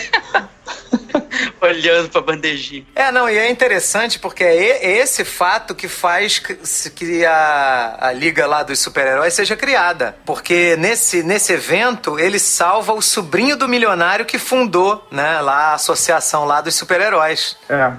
É o seu queixo de, de bunda, né? É, aquele queixinho em forma de bunda. Aquele garotinho, ele é sobrinho do, do, do fundador da liga lá, da Associação de Super-Heróis. É, é muito bom, no cara. mangá, eles nem falam bunda, eles ficam meio assim, eles usam uma outra, um outro jeito de explicar o que que era. É. Eles devem ter tido cachumba, né? Que dizem que cachumba desce pros ovos, só que aí os ovos é, deles subiram pro queixo. tá todo mundo de cabeça pra baixo, né? É, é uma cachumba reversa, né? depois eu acho que aparece o, esse o tio do menino, ele também tem o queixo. É, de... aparece o, queixo de dele no, no, papel lá da, da associação. É. Ah, cara, é muito bom o seriado porque ele sempre, ele sempre quebra expectativa, né? Sempre tem aquele clichê que você acha que vai acontecer e ele vai e subverte aquilo, né? Tipo, o Gênios lá lutando com a, com a garota mosquito, que ele tá levando uma surra, aí ele acha que ele vai ter que se explodir, se sacrificar para conseguir derrotar a menina. Aí chega lá o Saitama, na hora que ele vai explodir, dá um tapa na mosquito lá e a mosquito explode. Né? Cara, foi muito bom, porque ele sempre dá soco, mas ali ele deu um tapa nela, né? É, é porque é um mosquito, né? Como é que você mata um mosquito? Tentando matar mosquito, que ele não consegue matar os mosquitos. Acho que a única coisa que ele não consegue matar é mosquito. É verdade. A casa é, é Verdade. Nesse episódio ele tá tentando, tá puto que ele tá tentando matar mosquito não consegue. É. Cara, essa, essas rimas, né, elas são muito boas, né? E, e, é, o fato de retratar o cotidiano, né? O Saitama fazendo compra de supermercado, tentando matar um mosquito, né? É, lendo mangá, né? Tem uma hora que ele tá assim, ele tem uma, ele tem uma estantezinha de mangá assim, vocês já repararam assim na casa dele? Dele, então tem uma uhum. estantezinha de mangá, ele fica lendo mangá, assistindo TV e tal, né? Fica preocupado com a compra do supermercado. Eu acho, eu acho interessante porque assim, é mais uma forma deles quebrarem essa coisa do, do mito, né? Do que o super-herói, né? O herói, ele é sempre essa, essa figura mítica, épica, né? Quando a gente pensa, né, no, nos modelos que a gente tem desde os deuses gregos, né, de Apolo, né, dos heróis gregos, né, como Aquiles e tal. Aquiles não vai no supermercado, pô, né? Ah, merda, né? Como assim? Ainda, ainda se esforça para dar o troco certo lá pra, pra caixa, né? Porque é, pois é. Então, assim, então o, o anime, ele, ele, o anime e o mangá, né, ele fica o tempo todo te, te mandando para essa coisa mundana mesmo, exatamente para criar essa quebra de expectativa, né? Ele é, é, engraçado porque o tempo todo é uma é como se fosse uma narrativa que te levasse não para aquela experiência catártica, né, que é o, o, né, o você se identificar com o herói, de vencer os desafios, né, de ter um grande sacrifício e tal. Igual nesse episódio da, da garota mosquito, né? Você tem ali um arco do Genos que parece que, putz, né? Ele vai se sacrificar, então ele tentou derrotar a ameaça, não conseguiu, tava lá apanhando e tudo mais. Aí na hora que ele vai fazer o sacrifício final, né? Naquele, naquele momento de maior tensão dramática no clímax, chega o Saitama, dá um tapa e, e, é engraçado, não sei se vocês viram assim, que o, o prédio fica todo vermelho, assim, né? Como se a, o mosquito fosse só sangue, né? Por dentro, assim, ele desaparece. ele desaparece, a menina mosquito desaparece e fica só o prédio, assim, todo vermelho e tal. Assim, e acaba ele vira e fala assim, pô, Genos, vamos que tá tendo promoção no supermercado e tal, não sei o que. Né? Cara, os personagens são muito engraçados, cara. Esse personagem que a Priscila falou, o Puri Puri Prisoner, que é um personagem gay, tarado, né? e de rapazes, por isso que ele, é, ele, ele tá preso. Cara, ele é muito engraçado, cara. O poder dele é, é... No, no mangá eu achei meio dark, porque Eu não sei se no, no anime ele aparece a parte dele dentro da prisão. Agora eu não sei se eu tô confundindo. Não, não. No anime não. Não, não aparece não. No mangá No anime tá não, só menciona. E é tenso, assim, porque ele, ele, ele entra pra prisão porque ele quer ficar perto do, do- dos caras que ele gosta lá. Nossa. Não, ele, ele fala, ele fala que ele tá condenado a 10 mil anos por apalpar lá, não sei o quê. Ele, É, ele entra e sai quando ele quer, assim, porque ele pode, né? É porque ele é um herói, né? Ele é super um cara forte. que ele, que ele era, o- que era o preferido dele da, da época, e o cara lá todo magrelo, assim, raquítico, deprimido. Falei, gente, tá, ficou meio dark aqui esse momento, né? É, no, no anime só mostra assim, porque tem dois heróis lá que lutam com ele um, num determinado momento, né? E tem um tipo um epílogo no episódio que ele chega lá no hospital, que os caras ficam todos ferrados, né? Que eles são classe A, né? E ele é classe S, então na luta eles ficam todos ferrados. Aí ele vira e fala assim: pô, eu, eu cara, você não tava na prisão tal, não sei o que, não, eu saí da prisão, tá na hora da injeção de vocês, os caras saem correndo, né? Tipo, É, mas, tá- é, mas é meio foda mesmo. Assim. Ele tava na prisão junto com aquele ninja que, que tenta, que o Saitama prende, né? é o Sonic e Velocidade do Som. É, que é meio redundante, né? É, E- total. E aí ele, quando esse Sonic entra na prisão e deixam ele numa prisão, especial para pessoas com poderes, a galera fala assim, cara, fala baixo, fala baixo, que, que o chefe vai acordar. E o chefe é justamente o Puri Prisoner, sabe? Todo mundo fica, todo mundo fica pianinho com ele. E aí quando o Puri Prisoner descobre que os outros estão em perigo, ele vai, sai, foge, e é assim que o ninja foge é, e vai encontrar lá o Saitama depois. Ah, Cara, tá, eu acho. Porque o, esse, o Puri Prisoner, ele, ele tem uma, uma homenagem, né, a, a Sailor Moon, né? A transformação dele é igualzinho a, a transformação que a Sailor Moon fazia pra virar Sailor Moon, né? Então acho que é uma, é uma piada com, com os punheteiros de hentai, né? Vocês gostam de transformação? Então toma aí um tarado pra vocês também. Ele tinha forma de anjo lá no, no, no Sailor Moon, é isso? Não, é, a Não. Sailor Moon, quando ela vai se transformar, ela fica só aquela silhueta com as cores do arco-íris, com aqueles coraçãozinhos em volta. A transformação Ah, tá. em si é a mesma animação. É Puri quando ele vai virar o anjo lá, não sei das quantas, né? Sailor Moon é hentai, é isso? Não, cara. não. Ferrari, Pô, cara, ô, Ferrari. eita, lá. Que fosse rentar, ele já ia procurar, né? É claro. Porra. Tá no Google agora, com certeza. É, não, o porque Sailor o- é Moon porque é, aquele outro é o, tipo né? de. É, é aquele outro tipo de mangá que é mais voltado pro público feminino. É tipo Shonen, né? que- Porque tem ação tal, não sei o quê, mas é mais voltado pro público feminino. Os protagonistas são né, mulheres e tal. Colegiais e tal. Ah, entendi. É, não deve ter um nome pra isso aí. Deve ter, Só com que como, certeza. como era, era. As personagens eram femininas, eles pegaram isso e transformaram em hentai depois, né? Mas o. Ah, tá. Mas o, o Sailor Moon mesmo é um seriado de ação, normal. Não tem. É, é. Hentai, só pra quem não sabe, é o estilo lá do, do, do Japão, né, de mangá, pra quando, quando você tem sexo explícito, né, no, É, no, pornô, no pornô. quadrinho. É o pornô, É né, o pornô deles, né? do, do mangá. Pra você que não Exatamente. sabe, o Guga sabe, explica, né, Guga? É. Teve uma situação lá que eu tava. A gente tava passeando, né? Eu e a, e a Thaís, a minha esposa, a gente tava andando, aí, aí tinha uma loja gigante de, de mangá. Eu falei, cara, vamos entrar aqui pra eu ver, não sei o quê. Aí a gente foi entrando, aí ela diz que ela foi olhando assim. Esse negócio tá meio esquisito. Aí ela andou mais pro fundo, e aí tinha um pôster gigante de, um, de uma menina com meio seios assim de fora. Só que aí quando ela olhou, não era uma menina, era um traveco, só que era um desenho mangá de um traveco, assim, com a, com a giromba pra fora. Ela, caraca, onde é que eu tô? aí eu comecei a rir, falei, caraca, isso aqui é loja especializada em Era uma hentai, sabe? já loja especializada.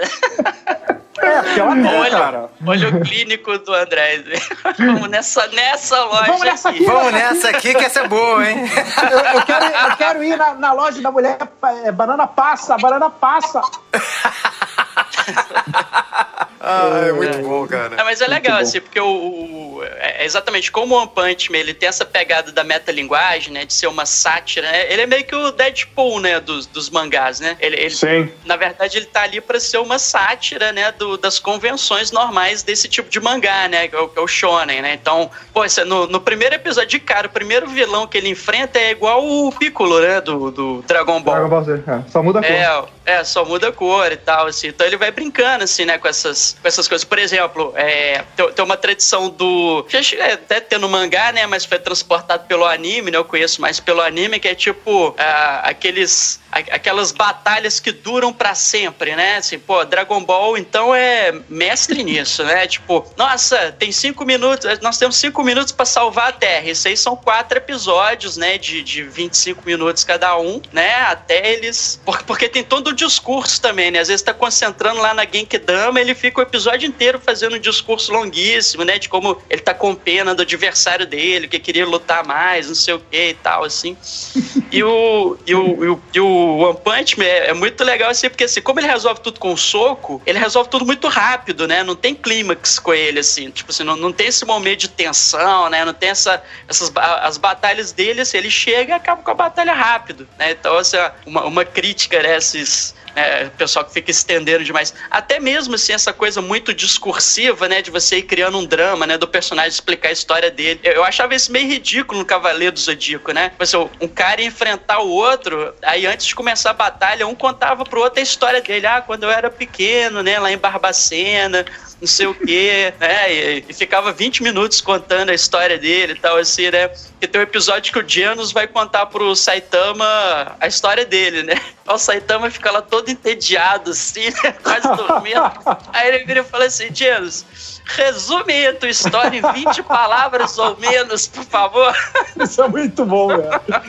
É, não, o que é engraçado no, no, no One Punch Man é que é, eles resolvem tudo na porrada, né, cara? Inclusive é o método, né, já, já aqui consagrado no Papo Furado, que é a melhor forma de você resolver os problemas sociais é na porrada, né? Aí, cara, tem um personagem que tem um taco de metal, que o nome dele é, né, Kinzoku Bato, que é taco de metal, né? E aí tem, tem lá um uma discussão lá entre os heróis, lá no meio da luta lá, e ele fala assim, comigo é na paulada! é, porque tem um, um, personagem vira e fala assim, cara, a gente não vai conseguir derrotar esse monstro na porrada, tal, não sei o que. Os caras vão assim, ah, cara, muito interessante isso que você tá falando, mas a gente não sabe agir de outra forma, não. Então, nós vamos partir pra porrada. Cara, é muito engraçado, cara. O outro que é o Tank Top Master, né? Tank Top que usa camisa regata, né? Só, o poder dele é dar porrada também. Então, cara, tudo para eles é resolvido na porrada. Uh, eu já, eu já achava aquela... regata ridículo antes desse seriado, velho. Depois desse seriado, é... nunca mais eu visto uma regata mesmo. Puta que é, tem o Tank Top, tem, tem uma família de Tank Tops, né, Rogério? Tank Top Tiger, Tank Top não sei o quê. Tank Top Cara, eu acho, peraí, peraí, peraí, eu acho que a São partir de hoje heróis. a gente devia adotar codinomes de super-herói do One Punch Man, baseado na, na, em alguma coisa da nossa personalidade. E Saitama, Saitama, Saitama. ah, pronto, Saitama, né? É, o Marco já é o nosso Saitama. Rogério me falou que eu sou o Tank Top. Olha só, que absurdo. Tank Top é abdômen dividido num gomo só, né? É, olha só. Não dá, né? Já fui reprovado, já aí. O, o Andrés é o designer croissant. Designer croissant. Não, eu, em vez de ter um taco de beisebol, tem uma baguete dormida, porque essa porra desse pão aqui, você deixa para comer no dia seguinte, cara, você não consegue, vira um, vira um pedaço de pau, cara. É, Sem sacanagem. É, já sabe, já serve como baguete, arma, né? Baguete dormida. É. E Priscila, qual seria o seu codinome aí no One Punch Man? Cara, acho que vou me abster. Se vocês quiserem sugerir alguma coisa. Mas por quê? Você costumava me chamar de Chitara Berserk, lembra? Caralho! Caralho! Chitara Berserk. Você vê quanto amor, né, André, tem nessa relação, né? Chitara Berserk. Pra quem não sabe, gente, eu tenho pintas, então eu acho que é isso que o André, o André quis. Nossa, saiu é, E a parte do Berserker? Qual é, qual é a justificativa? Isso aí você perguntou é pra brava, né, pô? o nome já é todo. Mas é. Eu... É o nome mais legal que eu já ouvi de super-herói. É verdade. Chitara Berserk, caralho. Eu não queria enfrentar, não. Bom, por falar em, em, personagem feminina, aí tem aquela menina que é super mega poderosa, que é a segunda do ranking, que é a Tatsumaki. Ela é a telecinética, que ela tem um poder foda, né? De, de porra, ela pega uma porrada de, de pedregulho enorme e joga e ataca na nave. Não, não. Ela pega todas. Ela faz a mesma coisa que o Magneto faz no primeira classe, né? É, pega todas as bombas, né? Vira pro nave, sentido é. inverso e volta contra a nave. Cara, sensacional, né? E ela é que fala: vocês são os merdas, vocês só sabem bater. Eu é que vou definir esse negócio. Muito maneiro, né, cara? É, né? ela tem uma personalidade, né, assim, foda. E o mais legal, assim, tipo, que todo mundo ignora ela, né? Assim, tá é porque ela é uma criança, né? Oi? Ela é uma criança, é, né? Ela é uma é menina, né? né? E ninguém considera o que ela fala assim. Ela, e ela fica putaça, tipo, porque ela sabe que é. ela é poderosa pra caramba, assim, né? Então, fala assim: você é uma pirralha. Ela é, eu sou pirralha! O japonês tem muito isso, né, cara? Ai, ai, cara, que o japonês tem essa coisa do chamar o, o, Saitama de careca, ele, ele fica puto, ele o quê? Sabe? aí, a, aí, a, menina é pequenininha, né? Ela é uma garota, né? E fala, você é uma pirralha, eu sou pirralha! Que é uma coisa né? que aparece no Fumero chamando ele de baixinho. Também. Também que o, é. o personagem do Fullmetal Alchemist, ele, ele, é mais baixo, né? Aí fala, você é um tampinha. Ele, o quê?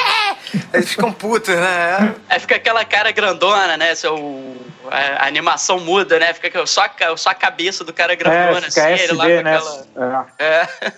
Muito Mas, bom, cara, heróis também. Na sátira tem aquele que é famoso, tem CD, é ator. Ah, sim. ah, é verdade. Parece tem uma vez ele lutando, mas ele é super famoso, assim, queridinho das fãs. Ele é, é galã de novela, aquele cara. É o primeiro, o nome dele. O primeiro da classe A, Silver Mask, né? Silver Mask. Ah, é verdade, ele é o primeiro é, da classe e, A. E ele tem uma coisa do, do ar de mistério, né? Ele, ele é o, o, o, né, o herói misterioso que você não sabe muito bem se ele é herói, se ele é vilão, né? Então, né, um, um outro clichê, assim, né, de mangá, né? O cara que, o cara que tá sempre ali. Assim. Só que geralmente esse cara que tem o ar de mistério, ele, tipo assim, parece o, o desenho inteiro sumido, né? E ele aparece, resolve alguma coisa e vai embora, né? Esse aí não aparece nem pra resolver, ele só aparece pra criticar. Né? É, só pra falar só vai lá pra esculachar. Pô, vocês deixaram de destruir a cidade, né? Tal, não fizeram nada merdas. direito, tal, não sei o quê. Você ficou manchando aí a classe dos heróis. Enquanto ele tava gravando novela, né? Vai é, tomar no cu, né? É. Não, mas é, é, o legal do, do jeito que conta a história que eles vão deixando esses mistérios, né? Tem esse cara aí, o, o Silver Mesh, que, que, a gente não sabe o que ele realmente quer. Ele diz que tá lá para impedir que heróis ruins cheguem na classe S, né? Tem um, tem um herói classe S lá, que é o primeiro lugar, que é o Blast, que ninguém sabe quem é, ele não apareceu. Não tem um robô também lá? Um cara que Tem um robô que tem que ele só aparece lá pra, pra roubar os itens da nave quando a nave Isso. É o Me Isso. Metal Knight, não é ele? Metal, Metal Knight, é. Metal Knight. Metal Knight. Que, é, que, o, que é o inimigo do Genos, né? Que, Isso. É, né, provavelmente. Vira, é, provavelmente é o Cyborg, né? Da, da história lá, background do, do Genos, né? Tal. É, toda, toda aquela associação de heróis tem um negócio de corrupção ali correndo por trás, tem algum mistério ali correndo também, né? E, e, os, próprios, os próprios monstros que, que aparentemente estão aparecendo de maneira aleatória, dá a entender que tem um certo nível de comunicação entre eles, que um sabe da, das ações do outro e tal. Então tem, muita, tem muito material para desenvolver a história pra frente, né? Então é. É, mas, mas você sabe que eu vou achar caído, assim, se começar a dar muita explicação para tudo, assim. Exatamente. Eu acho, uma, eu acho uma coisa genial do mangá, cara, é, é, tipo, ninguém entender por que, que o Saitama é tão poderoso, nem ele mesmo, entendeu? Assim, uhum. Porque quando ele dá a explicação do treino dele, a galera vira e fala assim, porra, mas esse treino seu aí é o treino normal, assim, nem é tão difícil. É, mas, Cara, mas é explica, é aí. Ele explica, a galera fica meio, ué, mas é, é só isso que você fez? Só isso, é, tal. Não, Genos fica puto, porque ele acha que ele tá, tá sendo zoado. É. O é, Genos acha que vai aprender, Se você for né? ver ali, ninguém, ninguém treina porra nenhuma, né? O Genos ganha o poder dele que ele viu no Cyborg, não sei o quê. Ninguém nem, nem tenta começar o treino do Saitama, né? Todo mundo já diz, ah, é mentira desse cara, Porque deixa tá super certo, né? Você fazer sem flexões, sem agachamentos, correr Eu vou começar a fazer essa porra, hein? No, no 10 km por não, dia. No, no mundo real não vai dar muita coisa, mas tipo, lá o que ele fez, porra, por que ninguém tenta pra depois criticar, né? Ah, eu, eu acho que assim, é pra não ter uma explicação. Portanto que o, o, o Fico Dianos lá, ah, tem uma hora que o Saitama fala com ele, promete alguma coisa pra ele. Não, eu vou te treinar se você fizer não sei o quê. O Genos vai lá e faz. E aí o, aí, o, aí o Saitama fica assim, puta que pariu, e agora? O que, que eu vou ensinar pra esse cara? Não tem nada pra falar pra ele. Assim.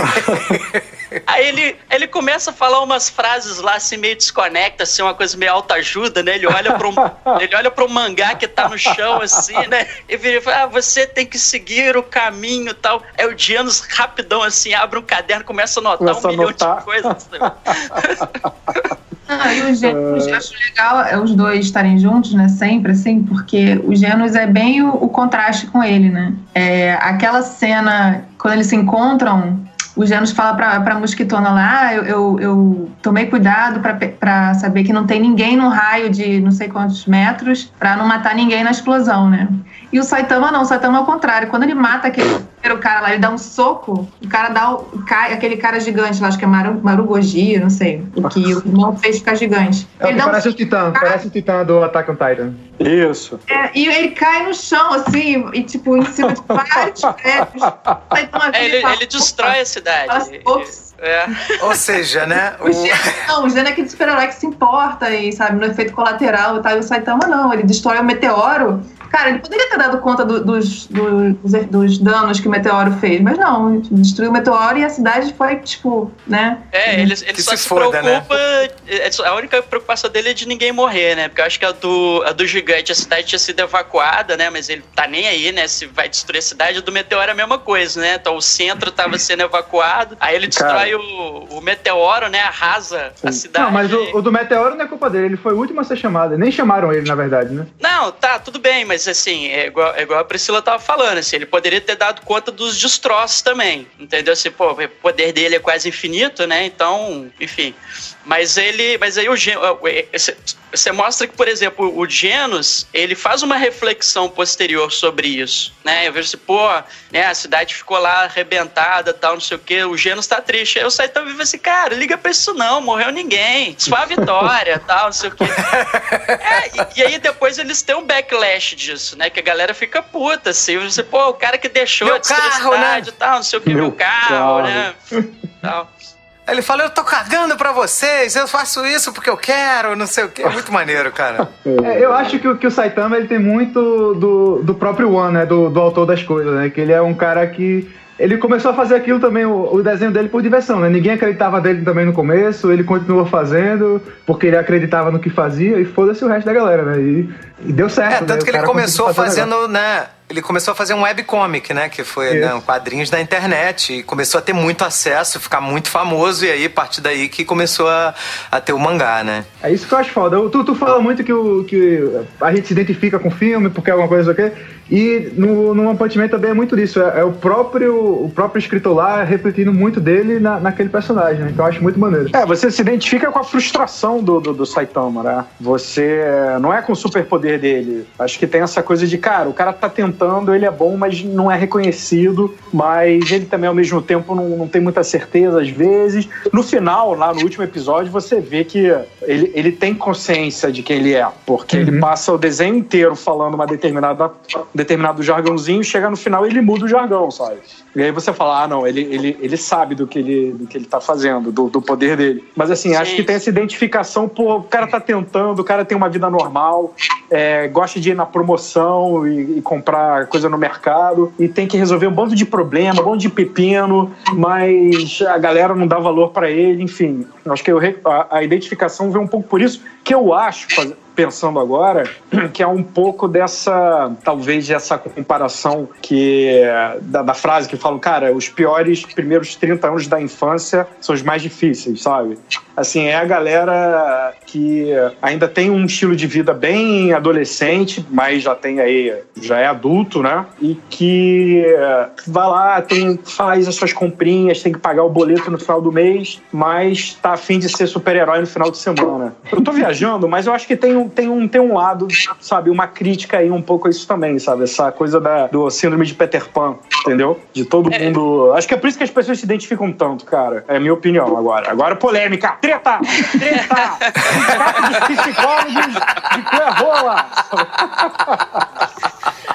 É, eu, acho, eu acho que tem um discurso subjacente aí do, do, do, Saitama, né? Porque qual que é a grande crise existencial dele, assim, pelo menos a inicial, né? Depois é introduzida essa coisa do, do, do reconhecimento, né? Mas e, e, que ele não tá nem tão preocupado com isso, assim, pelas reações dele e tal, né? Porque a, primeira grande crise dele, né? Porque que ele é um, porque que ele é do jeito que ele é? Porque ele não tem mais desafio, né, para ele, né? Ele, ele, ele é um cara que ficou poderoso muito rápido, né? Do, do momento que ele decide ser o super-herói, que é o momento que ele derrota o monstro caranguejo, até ele se tornar quem ele é, passam três anos só, né? Então, em três anos, é como se ele tivesse atingido o topo da carreira dele. Ele já é o melhor do mundo na área dele, assim. E eu acho que esse, esse, é, esse é meio que um discurso, assim, de tipo, por, por que que é tão anticlimático, né? Por que que o, o, o essa narrativa do, do One Punch Man é tão quebrada? Porque a narrativa tradicional do herói herói é o herói ao, ao, no, no, seu percurso, né, no seu arco dramático, no seu arco de crescimento, ele enfrentar os desafios, é você acompanhar, digamos assim, isso que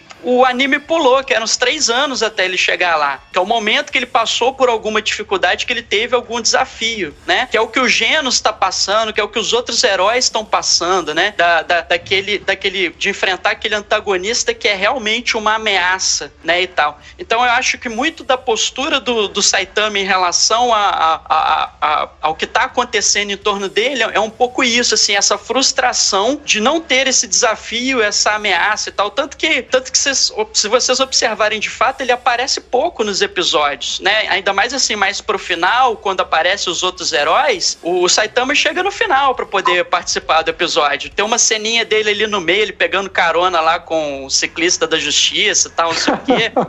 né? ciclista da justiça. É, mas é, mas é... é muito bom esse personagem. O poder dele é andar de bicicleta, né? Eu, eu torcia, sem sacanagem, eu torcia pra ele direto, porque ele era meio coitado assim no meio daquela situação, mas ele tinha uma coisa, um idealismo, né? De, cara, eu vou é, lá enfrentar.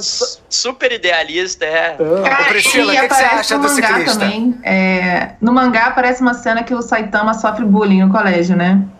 E, e, e os, os, veteranos tentam roubar dele 200 ienes e, e, roubam. Ele apanha pra caramba. Mas no dia anterior, os veteranos tinham batido num aluno que chamava, se intitulava é, Calouro Ciclista.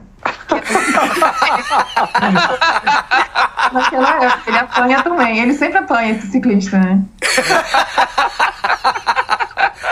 Mas, essa parte que você falou do, da falta de desafio, né? Eu achei muito essa, essa vertente, assim, na minha opinião, tá? Uma comparação que acontece agora na sociedade, sabe? Que muita gente sem, sem desafio, a vida tá mais fácil em, em muitas, de muitas maneiras, né? Quando o Saitama mata aquele primeiro caranguejo. Cara, quando você é milionário igual você, Pri, a vida fica fácil mesmo. Não, é, dona de castelo, família Vilas Boas, milionário. assim que ele mata, o olho dele dá um close no olho dele. Esse, o storyboard foi foda, assim, foi, foi diferente do mangá, mas foi muito interessante. E o olho acende bola de fogo. Vocês repararam? Uhum. Né? Que no olho do Saitama não tem isso na, no episódio inteiro. Mas naquele momento que ele mata o primeiro monstro, acende uma bola de fogo é, no olho dele, dá um close assim. E aí uma passa. Chama de vida cena, ali, né? É, três anos depois, aí muda o olho para aquele olho oval, né? Sem, sem vida do Saitama. E ele olha para baixo, tá o, o caranguejo lá em patas de caranguejo no mercado, né? Tipo, para facilidade que está agora a vida dele. Eu achei que foi meio que uma alusão a isso, assim, como. É, totalmente. Como for fácil. E a única vez que depois o olho dele acende uma bola de fogo também foi quando ele sonha. Que aí no sonho ele tá assim, cara, que sensações são essas que eu tinha esquecido? É, acho que é medo, é, empolgação e tal. Então acho que ali é, mostra justamente isso do Ted. Eu acho que para ele, é, ele é muito pior essa falta de desafio, de ser invencível, do que reconhecimento. Que no reconhecimento, assim, é claro que ele quer, todo ser humano quer uma validação, né? Ninguém é. Ninguém não se importa com isso. É, mas no, no, tem um episódio que ele tá matando aquele rei da, que vem do mar na frente de todo mundo, assim, na, no abrigo, que ele fala, olha, não, eu, eu, eu, só consegui derrotar esse cara porque os outros heróis que, que deixaram ele bem fraco para mim. Né? Ele mesmo fala isso, assim, ele não quer tirar as glórias, o reconhecimento ali. É, não é, não é, não é o mais importante para ele, né? Essa coisa da fama do reconhecimento. Acho que, acho que a, a, grande crise. Isso faz parte também, óbvio, igual você falou, que a questão do reconhecimento ele quer ser reconhecido também, senão ele nem tinha entrado, né, na associação lá dos heróis. Mas ele, ele tem essa coisa do, do desafio, de, de, dele ter uma existência sem desafio, né? Sem, sem nada que o motive, que o, que o leve para frente, assim. Que eu, que eu acho que eu acho que você falou muito bem, Priscila, assim, da, da coisa do, digamos assim, de uma certa geração que a gente tem, que tem tudo muito fácil e tudo mais. Assim, a partir do é a momento... geração leite com pera. Ou floco de neve. que é esse povinho mimado que recebe tudo na mão. É porque... Descobri ontem que tinha millennial. Que eu achava que millennial era a galera mais agora, mas millennial a partir da década do, de 1980. Eu não sei. Tá falando? É 80? A não, geração. Não, É, 80 não. Millennial, millennial é mais agora, não? Não, a gente pesquisou isso ontem, eu fiquei em choque. E quem é, tipo, antes de 80 é baby, é geração. Baby X. boomer. É o Baby Boomer. Baby Baby Boomers. Boomer 2 ou geração X? Eu falei, pô, geração X é tão mais legal, né?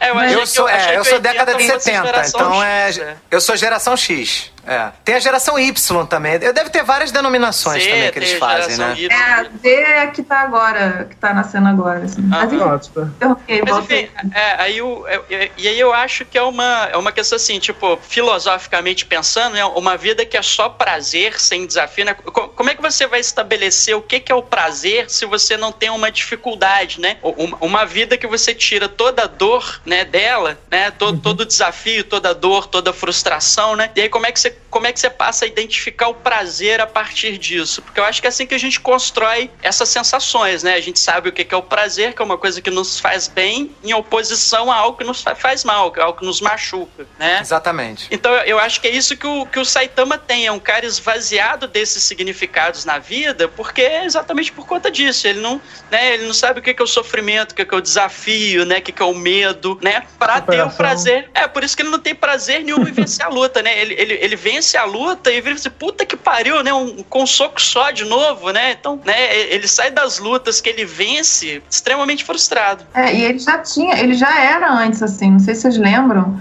Quando ele encontra o caranguejo, o caranguejo, ah, vou te matar. Ele falou, cara, pode matar. Ele, tinha- ele tinha acabado de sair de uma entrevista de emprego, não tinha passado. E ele também nunca, não tem uma relação legal com o trabalho, né? Ele não, não curte muito, assim, trabalhar. E Ele é meio peixe fora d'água, o né? caranguejo olha pro olho dele, nossa, seu olho tá como se já tivesse morto já. E nem, nem, nem quero matar ele, porque não vê graça em matar o Saitama, entendeu? Então ele já tava antes, assim, meio sem propósito. Acho que ele encontra ali um propósito, e depois que ele encontra o propósito, ele perde porque ele vira invencível. Amigos, considerações finais. Doutor Andrés, Por que comigo? Não. quero uma nota de 1 a 5 para One Punch Man e as suas considerações. Seis. Cara, o One Punch Man. Assim, eu assisti, eu não, eu não sabia nada. Quem me indicou o One Punch Man foi um colega nosso. Eu demorei um pouco a assistir, mas quando eu comecei a ver, foi naquele maratona, sacará? Foi do 1 até o, até o final.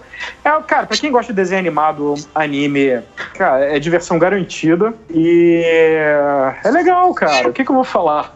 Mas vou falar sobre o One Punch Man. É bacana, é bem bacana. É a melhor, Beleza. a melhor abertura de todos os tempos. Ah, também. Tem, a abertura é bacana, a abertura é legal. Cara, a animação da abertura, pô, aquele jogo de luz e sombra, assim, pô, é muito foda. É, é- é sensacional. A melhor abertura de todos os tempos. Anota aí. Priscila, suas considerações e uma nota de 1 a 5. Cinco. É, também, eu achei muito bom. Me, é, foi recomendado lá no, no estúdio. Lá tem, tem uma lista pra seguir e ver também. É, tô super empolgada pra temporada 2. Tô com medo que mudou o estúdio, mas acho que eles não vão dar esse mole de não manter a qualidade. E é isso. Vou deixar o Rogério pro final, que ele é o mais empolgado, tá? Marcão, É, cara, minha, minha nota pro, pro One Punch Man também é 5. Eu eu fiquei fazendo brincadeira lá no, nos nossos outros episódios, falando que não ia gravar tal, não sei o quê, mas quando, quando eu vi o One Punch Man, assim, eu gostei bastante. O que me atraiu nele foi mais ou menos o que a gente já comentou, né? Essa brincadeira com os clichês, a metalinguagem, né? Essa, essa reflexão, né? Essa, essa quebra da estrutura narrativa tradicional do, do gênero de super-herói, assim, que me atraiu bastante, nessa coisa, né, de, de você, né, na hora que você tá no clímax, vem a solução completamente anticlímax pra, pra parada e tal, né, você tem o herói completamente blasé ali, né? Que foge daquela estrutura mítica, né? Dos heróis, né? Leva uma vida completamente mundana. Então,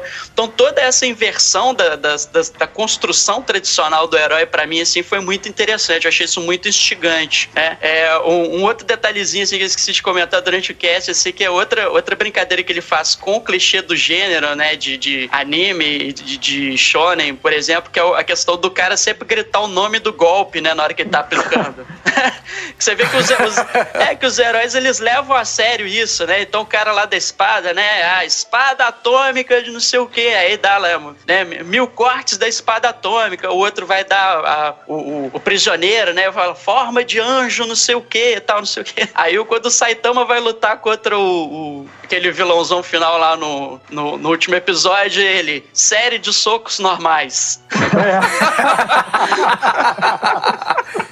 Cara, Aí ele vira e fala, eu não vou conseguir derrotar ele com, só com soco normal. Ele, série de socos mais sérios.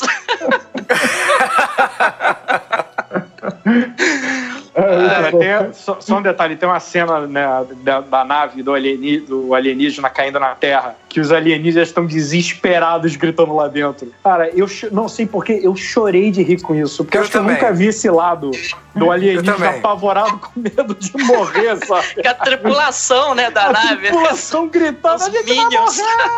Chama a minha tinha mãe. um que gritava assim, é, tinha um que gritava assim, eu quero a minha mamãe, eu quero a minha mamãe.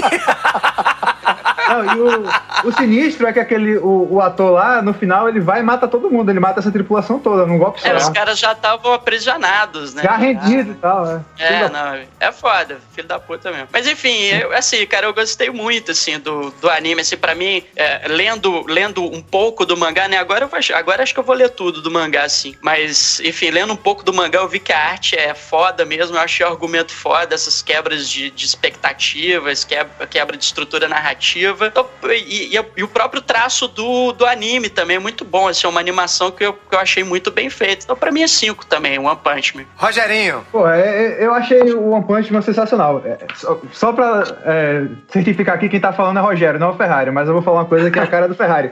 O, o One Punch Man ele faz sucesso porque ele, ele tem coração, né? Não é só porque é legal, ele é poderoso, não sei o quê. Mas é porque você se identifica com o personagem, ele mesmo ele sendo poderoso, ele faz o que é certo sempre. Ele podia desistir, ele podia, sei lá, é, mas ele fala pro gênero, né? Pô, se um negócio desse os heróis não aparecem, quem é que vai aparecer para fazer as coisas, né? Ele, mesmo ele estando deprimido, estando fodido, ele vai lá e faz, porque é ele que tem que fazer, né? Ele é o único cara que, que no final das contas, consegue resolver. E eu acho isso muito foda. Ele, ele é o herói que tem que ser que todo mundo precisa e ele tá lá sempre. E nessa questão de heroísmo também, os outros personagens, os Genos, o, o, até o Cavaleiro Sem Licença, todos eles têm esse negócio de heroísmo mesmo, né? Tradicional e tal. E, pô, eu acho muito foda isso. E, pô, o Cavaleiro Sem Licença é uma homenagem ao, Kamen Rider, né? Que é o cara que tinha o jeitinho de inseto lá e tinha uma motinha. E ele é sem licença, ele, como ele é sem licença, ele não pode ter a motinha, né? Ele tem que andar de bicicleta. É muito foda. E, pô, é sensacional. O, o, One Punch Man, pra mim, é, sei lá, talvez o melhor anime que eu já assisti, tanto em questão da, da história quanto da parte de animação. Então, pra mim, a nota é 5 milhões. Isso é. Tá ah, certo. tem, tem, uma, tem uma, uma, curiosidade lá. Na, naquela cena que ele vai pra lua e depois ele dá, pega o impulso e volta pra terra, ele faz aquele percurso em 1,5 segundos. A, a luz, a, a, luz pra vir da, da lua pra terra demora 1,2 segundos. Então ele se move quase na velocidade da luz. Ó. Caraca, é, mas ali ele levou é porrada, né, Rogério? Hein, mas ali ele, ele foi na porrada, ele não foi. Não, quando ele, ele, volta, quando ele volta, ele pega impulso ah, e volta pra ele terra. volta. Tanto Entendi. é que quando, quando ele volta, ele, só o impacto dele pousando na nave é o que derruba a nave no chão, né? Pô, é muito foda, é sensacional, velho. Ela fica de no, lado, no assim, né? Onde ele cai, assim, né? Ela dá uma riada, assim, né? E, e quando o, o murro que ele dá no cara, ele abre a nuvem, a nuvem dá a volta na terra, tá ligado? É, é verdade, né? Abre, assim, né? As nuvens, assim, abre aquele, aquele caminho, assim, entre elas. Dá a volta todinha cara, na terra. É, é sensacional, é, é foda, velho. No mangá, né? Isso é aqueles extras do mangá, né? Ele encontra na bota dele uma pedrinha da lua. Aí ele vai ver no Google quanto custa uma pedra, né? Daquela. Aí ele vai tentar vender com genos. Só que ele chega na rua, tropeça, deixa a pedra cair no chão e não acha mais. É, ele tem tudo, assim, tem um monstro que ele mata que tinha cheio, cheio de alga. E ele depois aparece cozinhando alga. Ele faz casa. uma sopa. É verdade. É isso mesmo. Ele faz a sopa com o monstro. Risolho. É muito foda. O rei do mar profundo é, um, é um- um- uma salamandra gigante que usa uma merda de uma sunga, porra. Por que o cara. O rei do mar profundo tá de sunga, pô? Não faz sentido.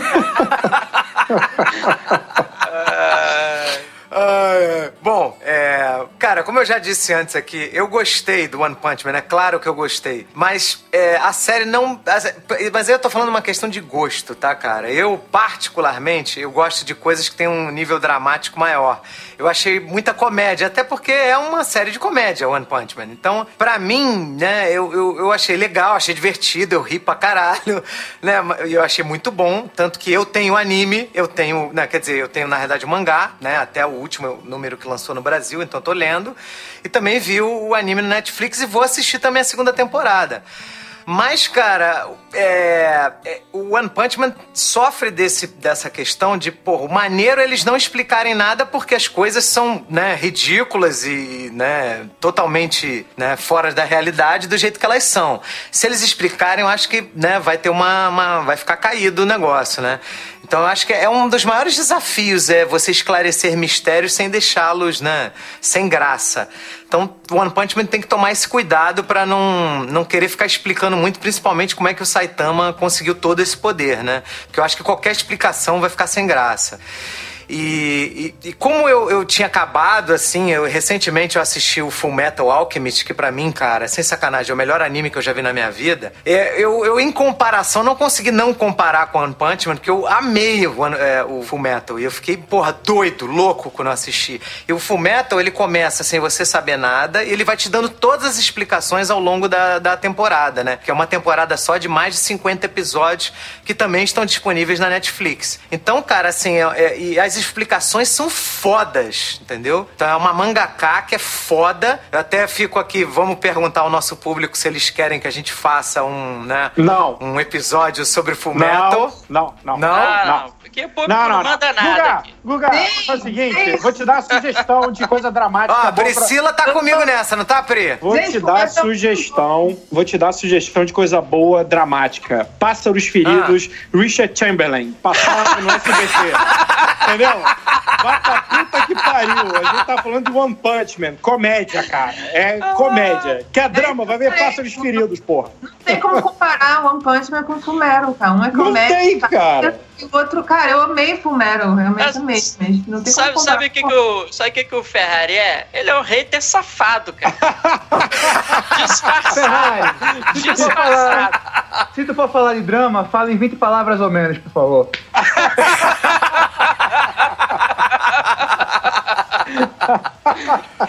Bom, então eu vou dar uma nota 4,5. Ah, não foi, cara. Pera, o... Vem cá, qual outro desenho animado no estilo, que a gente não tá falando de estilo de desenho. É, dentro do, do, do desenho animado você tem comédia, terror. Qual o outro que você viu no estilo do One Punch Man que tenha cinco? Ou você nunca viu? É, nunca vi. Então é cinco, parecido. porra. Se você nunca viu, a tua primeira ouro. refer- É isso aí.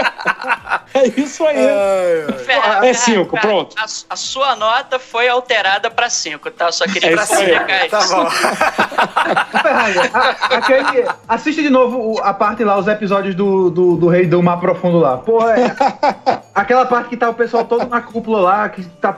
Ali é foda, é um drama do caralho, tá todo, tá tudo calado. A única, a única esperança do, do povo ali é, o, é o, o cavaleiro sem licença que tá tentando segurar aquele monstro gigante, que ele sabe que não vai defender de jeito nenhum. Mas ele vai mesmo assim, é muito foda, pô. Ah, Ferrari, vai. Aquela hora da, da galera que tá ali desprotegida, o mais legal é que quando ele mata, começa um cara a incitar assim, ah, ele nem é tão forte assim. E a galera fala, ah, ele deve ter trapaceado, não sei o que. É ali que começa. E ali você vê um pouco o que tem assim na sociedade, essa coisa do, das pessoas, do hater, né? Ali tem um hater que começa a falar mal ali do, do Saitama. É, né? É, aquele, uma ali é, o, sociedade aquele ali é o comentarista de fórum, né? De portal, né? Tal, assim. É. Ele, é- ele é até desenhado de uma maneira ridícula, assim, meio, o cara é meio nojento, assim, né? O, a aparência física dele, né? Meio asqueroso. Ele, é- ele é o troll da internet, né? Tipo, Ele é É, tóxico. é, exatamente, é o fan tóxico, né? O, o cara que comenta vídeo no YouTube, né? Que comentando Jogador de Dota. É,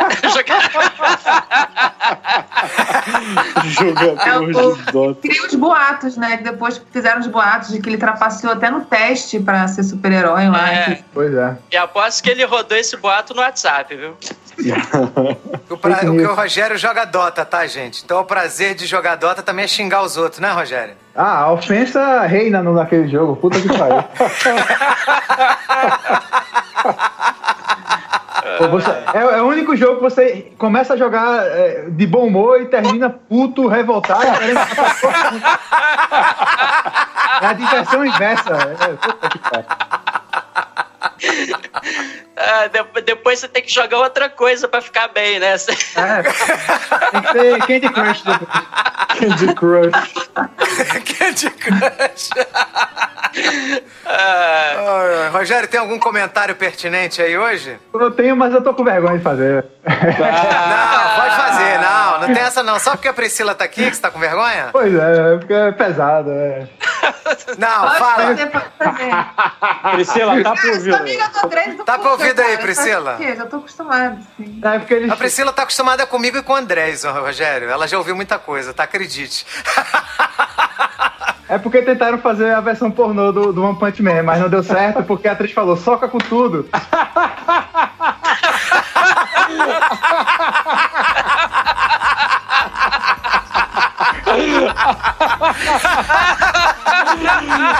O selo, o selo Jesse Valadão aprova essa piada.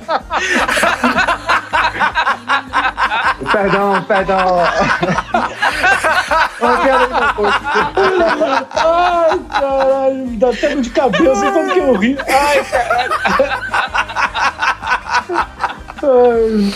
Muito bom. Depois, depois eu que sou o polêmico, né? Então tá. É, né? Gente, entra lá, assina o padrinho do Papo Furado, que depois dessa, o- hoje vai ter que aumentar o salário do Rogério.